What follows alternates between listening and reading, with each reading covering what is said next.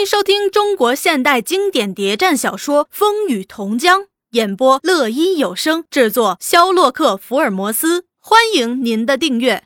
第四十集，周维国宴请群雄的那一天，许为民穿了身蓝丝夹袍、黑缎子马褂、红顶子瓜皮帽、黑缎子厚底鞋。乘着特制私家人力车，由四名挎着匣子枪的商团丁前呼后拥地拥进城。在中山大街，他看见受邀的四乡豪绅老大也服装整齐地在赶路，他们对他热情地招呼、亲切问好，而他俨然以司令自居，威严地端坐在包车上，只是微微点头还礼。不久，他到达保安司令部门口，吴当本早在大门前迎候。他们互相拱手问好。许为民欠声道：“不好意思，迟到了。”吴当本却说：“不迟，人还只到三分之二呢。”他被迎进去，沿途站岗的卫队都给他敬礼。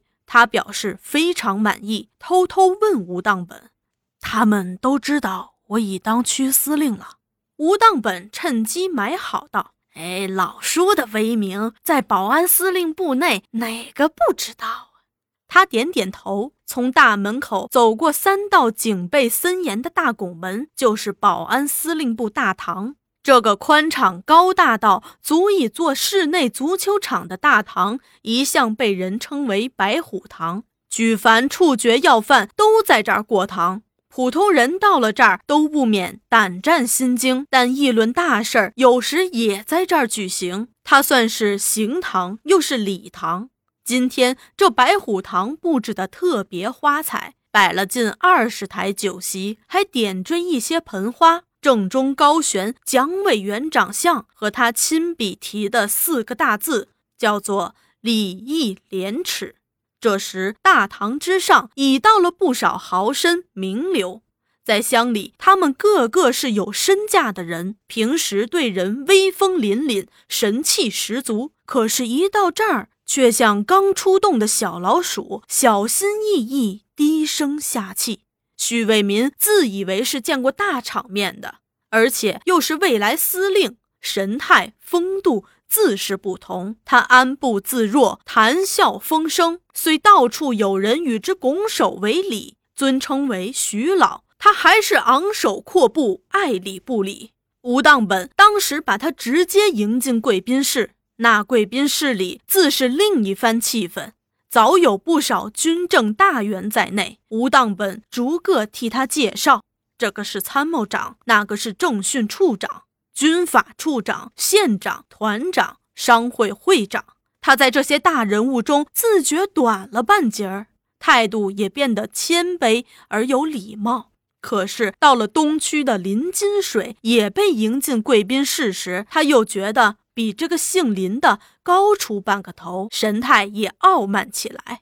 这林金水虽在地方上混了二十多年，做过民军团长，有小小虚名，却是只纸老虎，有名无实。别说泉州摆不上他的位置，即使在东区知名人士中，也不过是个二流货色罢了。为什么这二流货色竟然也挤进贵宾室？难道东区真的可怜到这地步，连个像样人才也派不出了？许为民心里兀自不服气，那林金水倒是相当殷勤，伶俐的对许为民叫了声“许老”。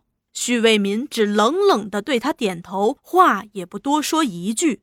过了一会儿，北区、西区也有人被延请进来，这些人在许为民眼下也不过是二三流角色罢了。他想，地位不同，身份有别，何必与这些人多费口舌应付？他略作应酬，便想走开。不意这时竟有人进来通知，请贵宾入席。回到大堂，大部分人都已入席，只剩下两三席没人敢坐，大概是等贵宾室的贵宾。许为民迟疑着，决不定该坐哪一席。要是把他放在林金水一席，该怎么办？正犹豫间，吴当本已过来了，低声说：“徐老，请坐首席。”和他在一起的又是参谋长、政训处长、商会会长吴当本等一流人。至于林金水等，则被招呼到次二三席上。他大为得意，心想：周维国到底是场面人物，有眼光，口里却说：“哎，我怎么做首席呀？让我和他们一起吧。”吴当本哪儿肯，一把拉住，还特别招呼：“哎，这是周司令的意思。”他笑了笑，也当仁不让了。席位大体安排已定，却不上菜。在首席主位上还空着，大家都知道大人物还没出场。忽然间，从后堂匆匆走出一位带少校领章的军官，笔挺地站着，以霹雷巨响，厉声喝道：“周司令驾到！立正！”大堂之中大起骚动，有人因这一声立正，像触了电一样直跳起来；有人胆战心惊的半天站不起身。也有人夜已起身，又复摔倒；有人把杯筷碰翻，发出玻璃破碎声响。许卫民虽也心跳不已，却装作若无其事，故意对商会会长说：“我们次州实在无人才了，这样一个小小场面，也把人吓得屁滚尿流。”商会会长因刚刚那阵霹雳声，也有点胆战心惊。听许卫民的话，以为存心讥讽他，也老是不客气回敬两句。像许老这样人才，当然不多了。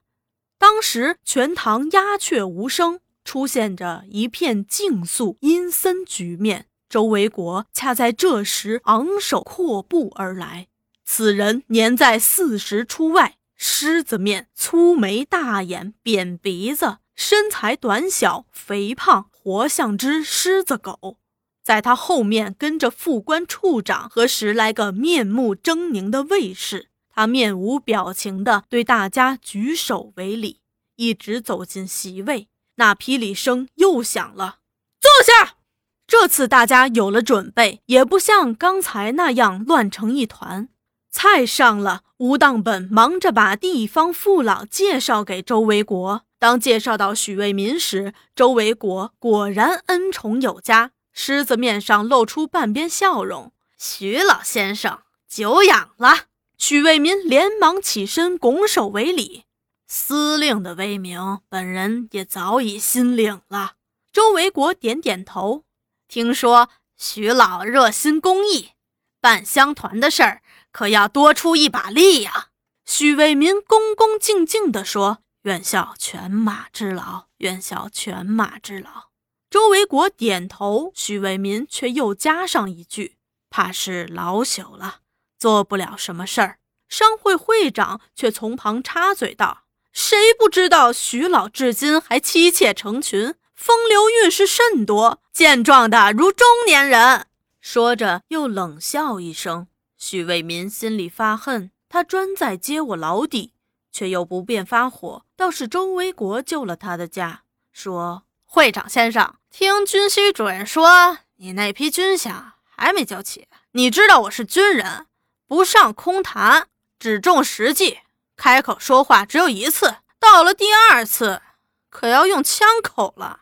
看来像是开玩笑，又像下命令，语气间阴森可怕。”许为民暗自痛快，那商会会长却是一头大汗。连声说：“哎呦，三天之内交齐，三天之内交齐。”正话间，酒菜已过三巡。参谋长低声问周维国：“请司令训话。”周维国点点头，对那值日官弹弹手指。于是霹雷声又响了：“司令训话。”周维国起身训话了。他用嘶哑嗓子只叫了声：“各位父老兄弟。”三处各席以主人身份陪同贵宾的大小官员立即带头鼓掌。先让我用主人身份敬大家一杯。大家又是鼓掌，又是举杯。那破嗓子继续干叫下去。今天我请大家来，为的是和大家见面，其次是奉奖。他先自立正，大家极为混乱，不知道该怎么办。有坐有起，极不雅观，把那值日官急得一头大汗。这些财主太不懂礼貌了，索性来个军事管理，大喊立正，这下才像个样。奉蒋委员长命令，坐镇贵境，清剿反共。